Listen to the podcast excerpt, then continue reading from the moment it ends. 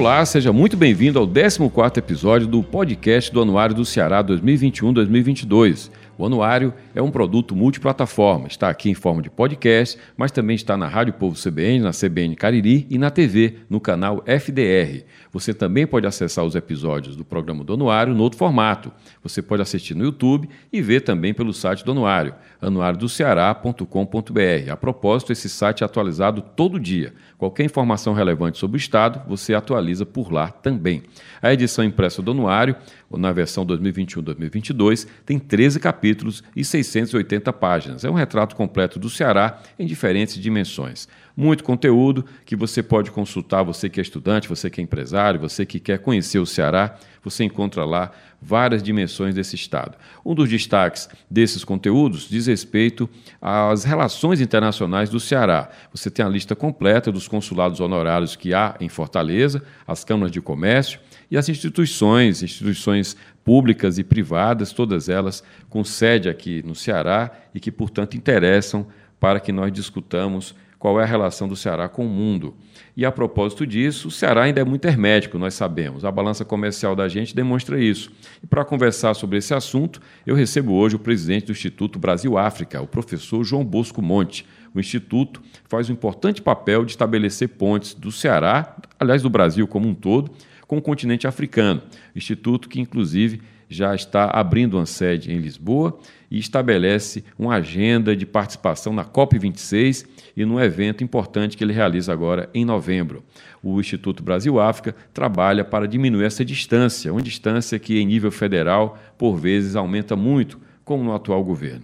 Portanto, seja muito bem-vindo, Bosco Monte. Obrigado, José. É um prazer mais uma vez estar com você e com seus telespectadores. Muito bem, muito obrigado, Bolso, por aceitar o convite. Primeira pergunta é até onde vai a nossa capacidade, enquanto Estado subnacional, de conseguir aumentar essa proximidade, fazer essa ponte a que me refiro com o continente africano? Lembrando que no passado, acho que no governo Lula especialmente, houve uma aproximação do Brasil com o continente africano. A Unilab aqui no Ceará é um exemplo dessa aproximação, fruto desse diálogo e nunca mais a gente viu uma presença muito forte do Brasil do ponto de vista diplomático. Qual é o tamanho desse braço da gente? É, eu entendo que o estado do Ceará, pela sua localização geográfica, tem naturalmente um benefício, mas nós não, nós não tiramos proveito desse benefício. Diversos outros estados subnacionais é, no nosso país têm conversado, têm dialogado e têm feito negócios com a África muito mais do que o estado do Ceará. Uh, o estado do Ceará, a sua vocação de sair das suas fronteiras, precisa olhar para a África como um espaço de diálogo e um espaço de oportunidades. É, eu me lembro que em 2006, 2007, havia uma invasão em Fortaleza de sacoleiras de Cabo Verde que vinham fazer compras aqui e levavam seus produtos para, para a praia, a capital de Cabo Verde, e ali vendiam na feiras, em feiras. Tinha até uma feira chamada Sucupira, em alusão à novela do Bem Amado. E dali era quase um entreposto para outras cidades, não apenas de Cabo Verde, mas também cidades como Dakar ou mesmo Senegal. É, é, e, e, depois a Guiné-Bissau. E depois essa relação ela ficou mais ou menos arrefecida. Nós precisamos voltar ao diálogo, precisamos contextualizar a importância de trocas comerciais, de transferência de tecnologia do estado do Ceará com outras regiões do planeta, inclusive a África. O continente africano, que tem 54 países e cinco países que falam é, português, é, podem ser esses países países uma, uma conexão mais direta conosco. Você mencionou a Universidade Internacional da Lusofonia Afro-Brasileira, a Unilab, que é um grande ativo do estado do Ceará, é um grande ativo do Brasil, eu diria. Poucas, poucos lugares do mundo têm um espaço onde a diáspora africana tem uma conexão e tem um, um, um, um locus privilegiado. E nós tiramos pouco proveito desta, desta relação, desse ativo, eu diria. O Estado do Ceará e as suas grandes eh, potencialidades precisam discutir, inclusive, com os municípios. No entorno do maciço do Baturité, por exemplo, onde está a Unilab, é, pouco se fala é, do que pode ser transferido, de que tecnologias desde daquela região pode ser trasladada para os países de língua portuguesa que estão localizados ali com os seus nacionais, é, jovens da Guiné-Bissau, jovens de Angola, jovens de Moçambique, jovens de Cabo Verde, jovens de São Tomé e Príncipe, que naturalmente, quando retornarem para os seus, para os seus países, levarão consigo as tecnologias, os ensinamentos que aprenderam aqui e tem uma lógica de transferência de, de, de, de, de know-how brasileiro através do nosso, chamamos soft power. Isso precisa, de forma muito objetiva, consciente e estratégica, ser colocado na agenda dos municípios e do estado do Ceará. Bosco, em que medida o racismo é um elemento que a gente não, não, não falou até agora, mas em que medida o racismo é um problema, é um limitador para essa aproximação? E eu falo isso porque já ouvi que em Redenção, sede da Unilab, o racismo existe e os estudantes que lá moram enfrentam essa dificuldade no município é, restrito, pequeno e que abriga a universidade, né, que faz essa, faz essa conexão. Quanto mais a, de, proporção maior. Em que medida o racismo entra nessa agenda? É, é, eu, eu, acho que essa, essa sua pergunta ela remete a um problema muito mais crônico. O racismo é uma doença que o mundo precisa erradicar de forma definitiva. Isso parece romântico, mas tem que ser assim. Quando o, a Universidade da Integração da Lusofonia Afro-Brasileira, a Unilab, foi é, levada para a redenção, não houve um trabalho, diria, profilático, não houve um trabalho de conscientização. A universidade que não existia, de maneira é, súbita, chegou naquele, naquele espaço. O momento que nós vivíamos é, quando a universidade foi trazida para a redenção era o mesmo momento de quando a Unila foi levada para Foz do Iguaçu e quando a União era, foi pensada em ser levada para Santarém. Essas três universidades que foram é, idealizadas pelo presidente Lula de tornar o Brasil um, um locus, um espaço de convivência com as diferenças, não foi pensado em todas as suas dimensões, inclusive a possibilidade de haver um, um, uma dificuldade naquele local, em redenção, é, para os nacionais que viriam de outros países.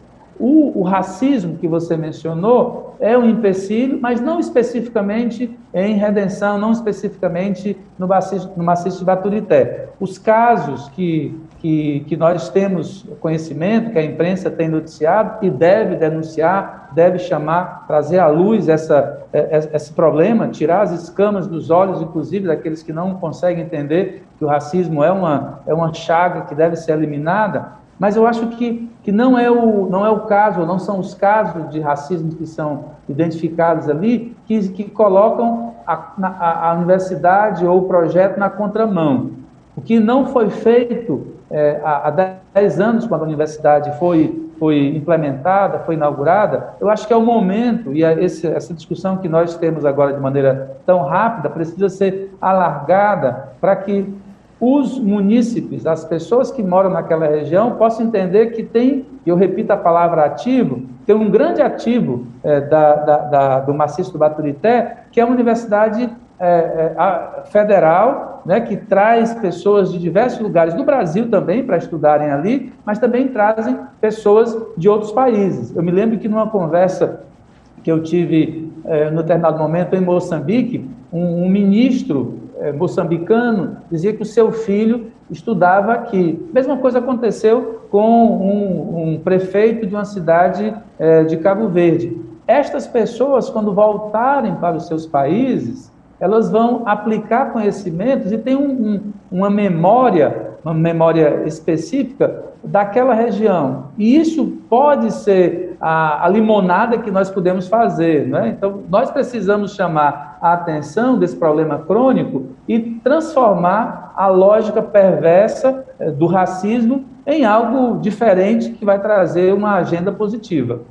É, talvez falte também, aí eu queria ouvir sua opinião, é, comunicação, para que as pessoas aqui entendam que o continente africano tem muitos potenciais, né, possibilidade de conexão. O, a, opinião pública é muito movida pelos estigmas, né, Bosco, pelos estereótipos.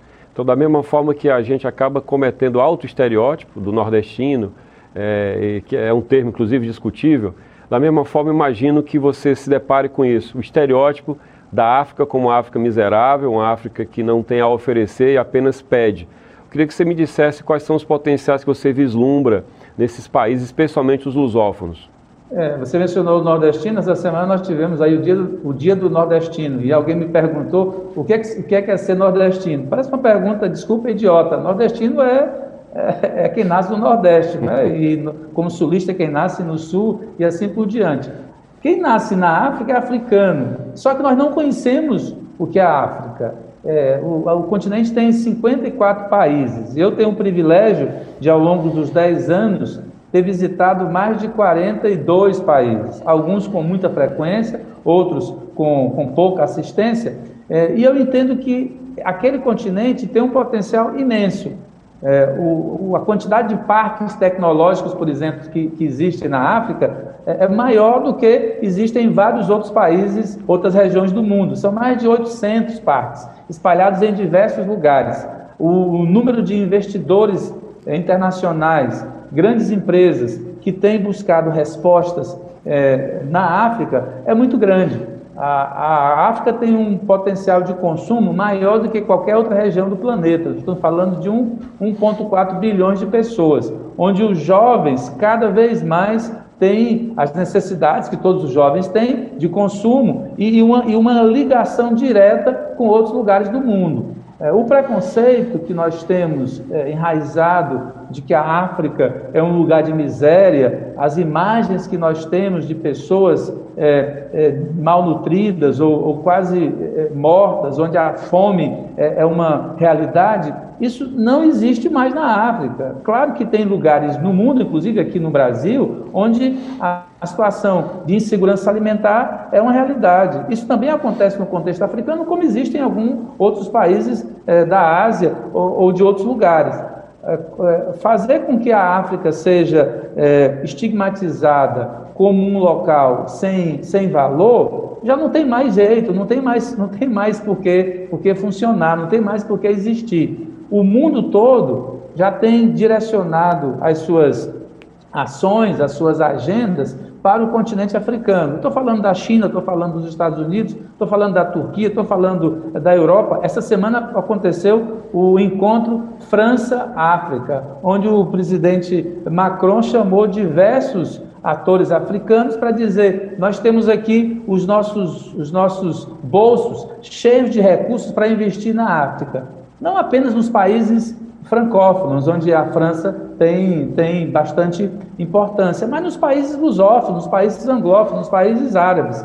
Se você olhar para a, a quantidade de investidores, de, de, de, recursos que são gerados na África a partir de, de ativos é, europeus, ativos asiáticos, ativos do, do Oriente Médio, isso é muito grande. E nós, aqui no Brasil, precisamos mudar essa agenda. Quando o presidente Lula disse em 2003, logo no começo do seu governo, que a África deveria ser prioridade para, para o seu governo, e de fato foi, eu entendo que foi um grande movimento que foi feito e diversas vezes, quando ele viajou para a África, levou é, ao seu lado diversos empresários de vários setores, construção civil, tecnologia, maquinários, alimentação, agricultura, para dizer, olha, tem um lugar do outro lado do mundo que vocês precisam conhecer.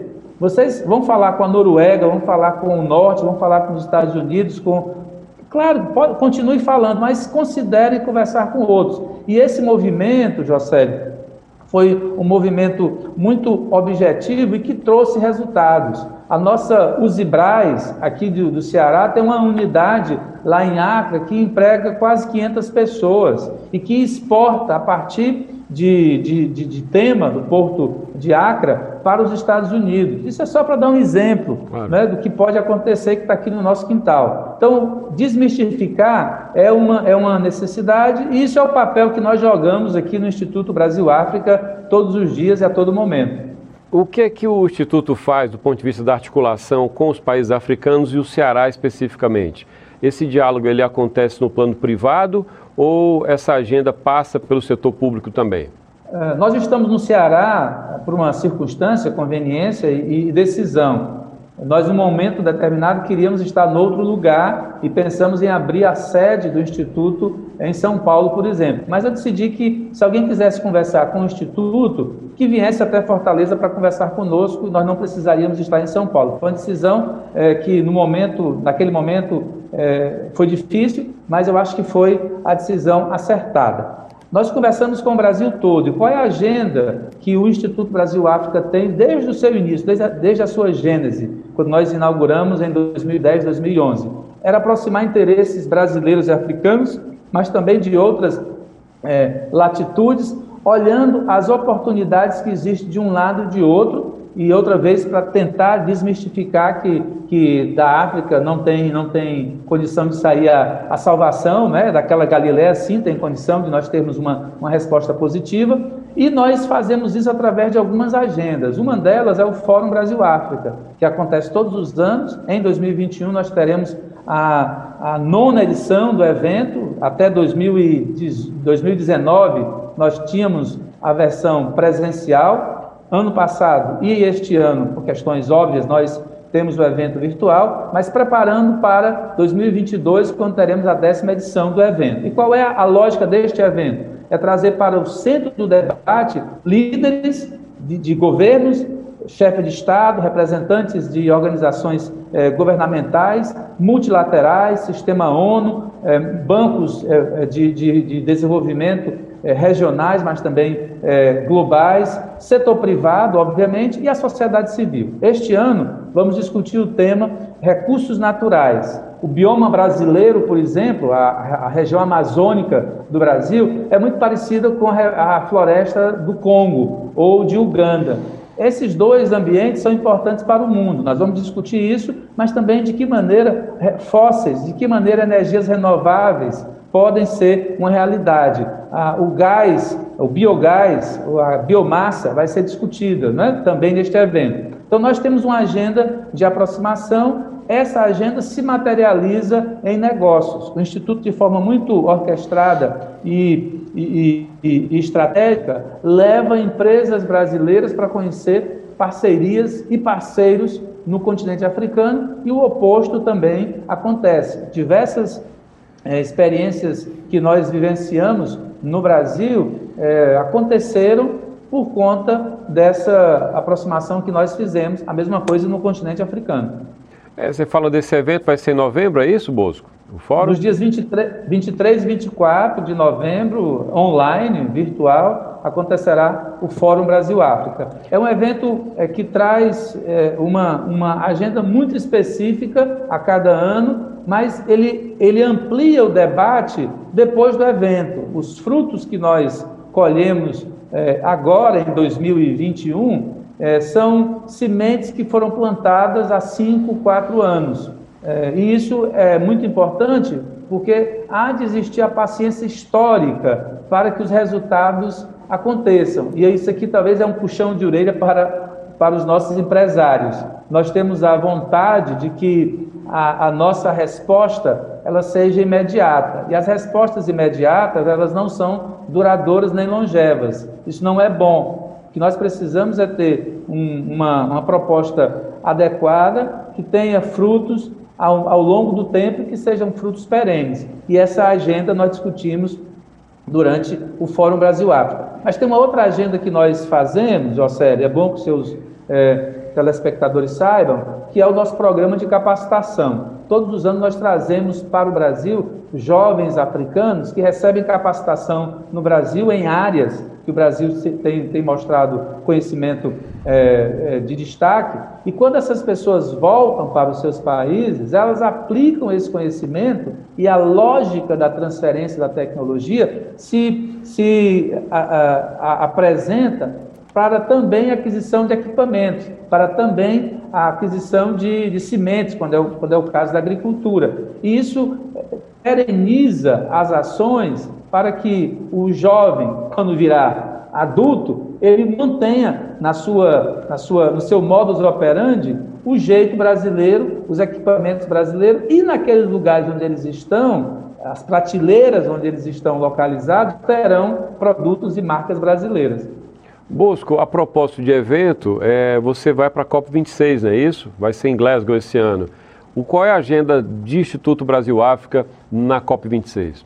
É, nós tivemos o, a satisfação de sermos convidados para estarmos em Glasgow é, durante a COP26. Essa agenda da, da ONU, ela traz para, para a, a, aquele momento né, vários atores internacionais para discutir um tema importante que é a mudança climática ou as mudanças climáticas. E o Instituto foi convidado para mostrar experiências brasileiras e experiências africanas, trazendo como mote é, a, o papel do jovem. Então, nós estamos levando uma startup brasileira, uma startup africana, para ser apresentado naquele, naquele ambiente e, a partir dali, identificar que outras alternativas no Brasil e na África podem ser é, é, consolidadas e, e, e, bem apresentadas para o resto do mundo. É claro que num evento é, desse tamanho, é, da, da COP, não há condição de nós resolvermos todos os problemas do mundo, mas nós queremos de forma muito humilde contribuir nesse, nesse, naquele, naquele evento e levar uma, uma, uma, uma voz de, de alento para dizer que é possível experiência do Brasil, é possível experiência africana ser apresentada para o mundo. Essa é a nossa, é, a nossa vontade e entendemos que será um momento especial para, para nós, mas também para os parceiros que estarão conosco naquele, naquele evento. É, Bosco, é, é me corrija, mas a, a melhor forma de chegar à África para quem está no Ceará, eu falo nas conexões, é ir direto à África ou passar por Lisboa pela força que Portugal tem nesses países lusófonos, você falou em cinco dos 54, é, pela força que Portugal tem, é mais estratégico pôr o pé em Portugal e de lá ir para a África ou ir direto? E eu falo isso também porque sei que o Instituto Brasil-África está abrindo uma sede em Lisboa. É, nós temos os cinco países de língua portuguesa, Moçambique Angola, são as economias mais, mais punjantes. Luanda e Maputo, as duas capitais, respectivamente, de Angola e, e Moçambique, têm juntas oito, quase nove milhões de pessoas. Essas duas cidades, elas por si só já são importantes de serem visitadas pelos empresários. A empresa aérea de, de Angola, a TAAG, tem voos direto de São Paulo e, e, e Rio de Janeiro. Atualmente é, é só São Paulo que está operando Claro, esses dias está ainda sem funcionar por conta da pandemia, mas deve retomar no final de, de outubro. Então, a, a, ligação mais rápida do Ceará para Luanda é, é, via São Paulo. Ou pode ir a Lisboa, e aí Lisboa tem a facilidade para nós de ter uma saída estratégica para todos os países de língua portuguesa, os cinco países que eu mencionei anteriormente. Então, a, a, a opção de Lisboa, isso aqui não é nenhum um, não é nem um apelo pela companhia portuguesa, mas é a opção mais, mais prática. Para nós, no Instituto Brasil-África, também é importante, e eu, eu faço aqui é, um, um, apelo, né, que a gente pense em outras companhias é, aéreas além dessas. Né? Quando, eu faço, eu digo que faço um apelo, e nós temos buscado essa, essa, essa agenda de identificar voos. A nossa conexão de Fortaleza para Acre é, se, em, em, em, um voo direto, seria aí umas 5 horas. Para eu ir até Acre, onde nós temos uma sede na África, eu preciso ir ou a Addis Abeba, ou a Lisboa, ou a outra, outra cidade. Isso tem um transtorno muito grande, isso dificulta a, realização de negócio. Então, é o momento já de nós termos uma empresa brasileira, é, ou pelo menos com bandeira brasileira, operando de forma regular para o continente africano. Mas, mas eu falo, abrindo... mas eu falo, Bosco, da questão não só da logística, né, que é importante. Eu falo do ponto de vista político, né? É, pôr o pé na África a partir do Ceará é, faz mais sentido do que ir por, de Portugal, como vocês estão indo com essa sede? Ah, claro. É, se, se, nós tivermos a decisão política de termos um voo, e aí é, eu estou puxando aqui a orelha dos, dos governantes, né? o governo do estado do Ceará, como o governo de outro, outro estado nordestino já deveria ter a ferro e fogo colocado uma linha aérea. Se tem retorno econômico ou não, aí você vai criar a, a, a, lógica, senão fica o, o ovo ou a galinha. Eu só vou ter um voo se tiver retorno. Se não tiver retorno, você cria o retorno, anima o debate, traz o empresário para conversar com você e isso faz com que o negócio ele se viabilize. Eu acho que sim, politicamente, o Estado do Ceará, e aqui tem um, um, um apelo, né, chamando a atenção para quem, de fato, sabe a necessidade. Hoje, o dia que nós estamos falando, nós não temos nenhum voo, então eu preciso ir para Lisboa se eu quiser ir para o continente africano. Okay. Isso já deveria ter mudado. Tá. Né? Mas eu, eu, eu, não, eu, entendi não, que a logística. Eu entendi o tempo é muito, é muito curto é. e nós perdemos o bonde. Né? Isso não pode, não pode existir mais. É, eu entendi a logística, eu, eu, eu insisti nesse ponto porque me parece que a força política de Portugal nesses países lusófonos é tão grande que aí eu, por isso que eu te pergunto, né? Você chegar para fazer negócio num país lusófono da África, se acaba sendo mais politicamente acessível ir de Lisboa e não do Brasil por tudo isso? Essa é a minha, minha pergunta. É, mas, mas tem uma outra, uma outra lógica, a uhum. lógica de negócios. Portugal tem, tem poucos negócios comparado com outros países.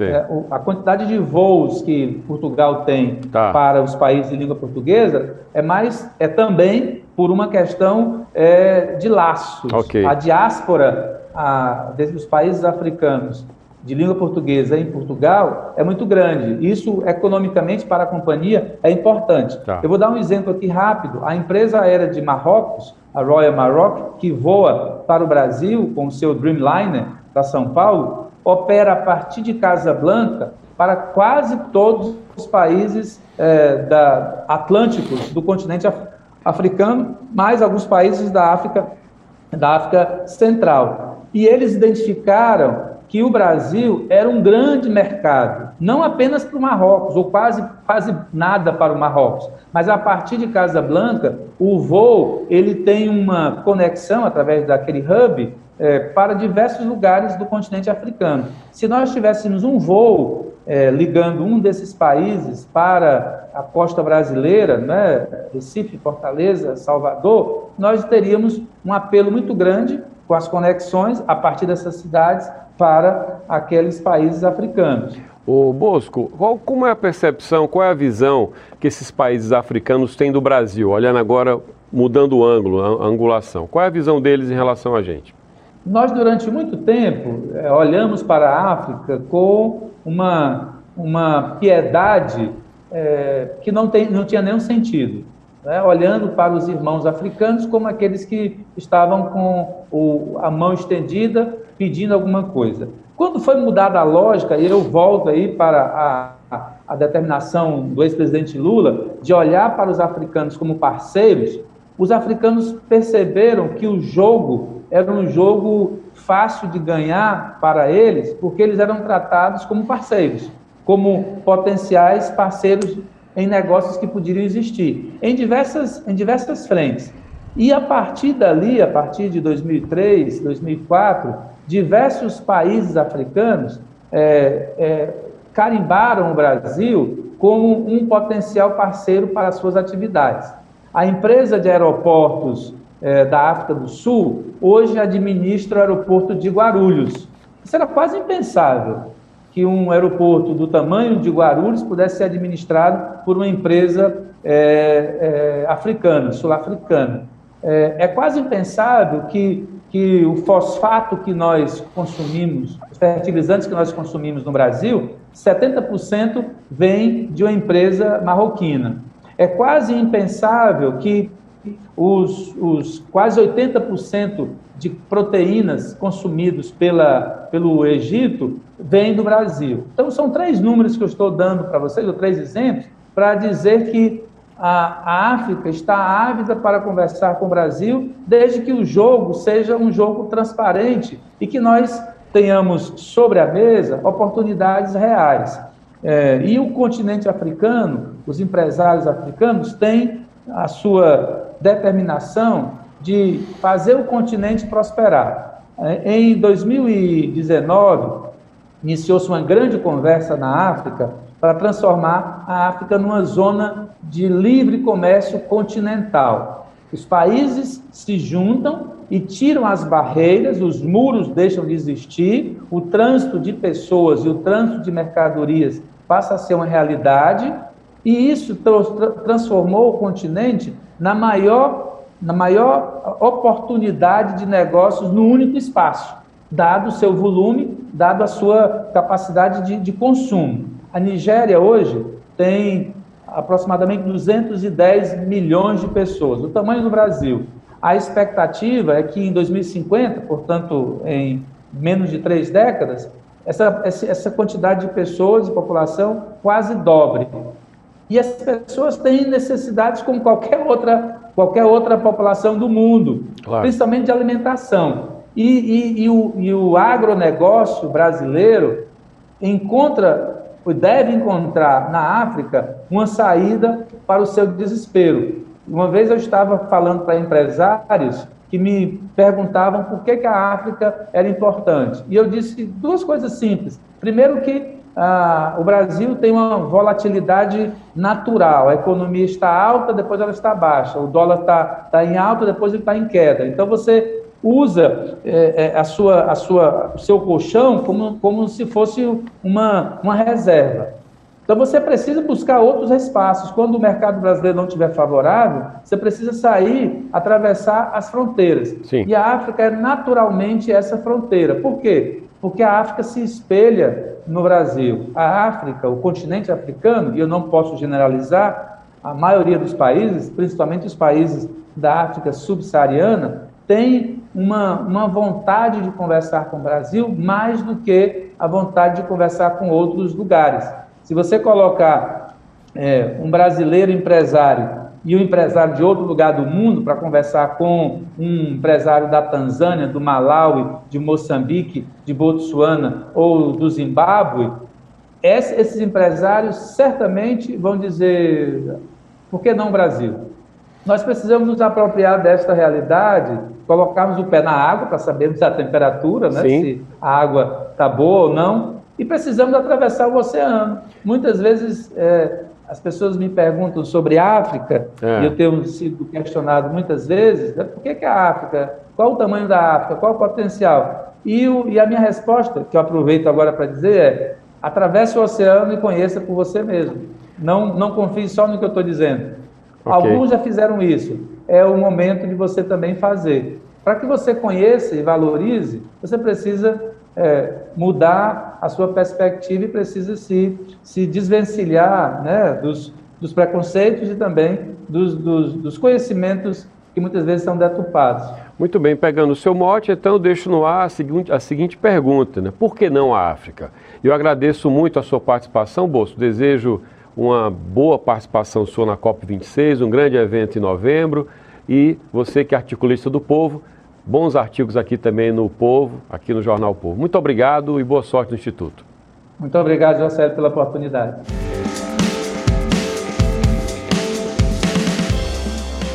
Este foi João Bosco Monte, presidente do Instituto Brasil África, e este foi o 14º episódio do podcast do Anuário. Obrigado ao João Bosco Monte, obrigado a você e até a próxima.